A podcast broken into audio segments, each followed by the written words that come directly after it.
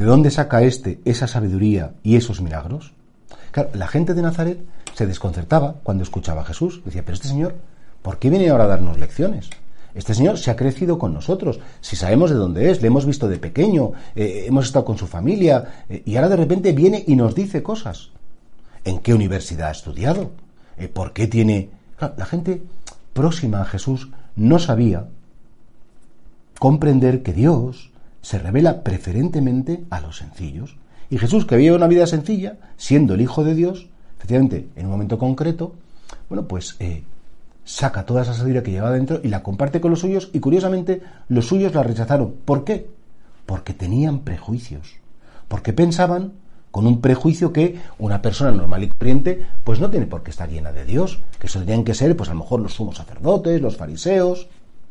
A veces los prejuicios nos impiden conocer la verdad, los prejuicios nos impiden querer a las personas y como ya tenemos manía, es que este tipo de personas me ponen nervioso. Es que cómo va a decir una cosa buena y sobre todo, a veces incluso dentro de la misma iglesia, cuando hay grupos eclesiales, no, es que este pertenece a esto, o es que el otro pertenece a todo, los tengo un poco de manía porque no me gustan, o este es de esta hermandad y yo soy de la otra, dices, y a lo mejor incluso dentro de la misma iglesia, repito, tenemos prejuicios unos con otros.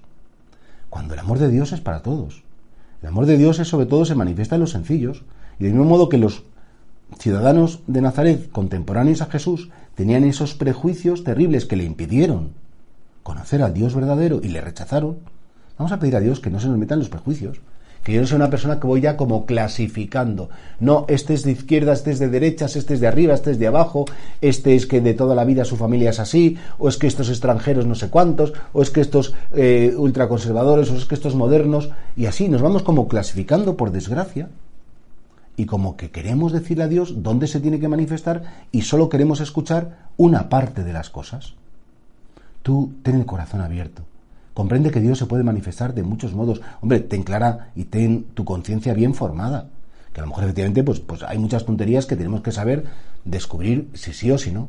Pero decir que por definición, porque una persona sea de esto o del otro ya no me gusta, pues sería terrible.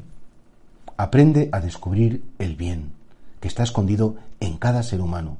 Que no te pase como los habitantes de Nazaret, que bueno, pues, pues que llenos de prejuicios, llenos de clasificaciones que habían puesto, pues no tenían el corazón lo suficientemente humilde y sencillo para aprender de todos. De todos podemos aprender.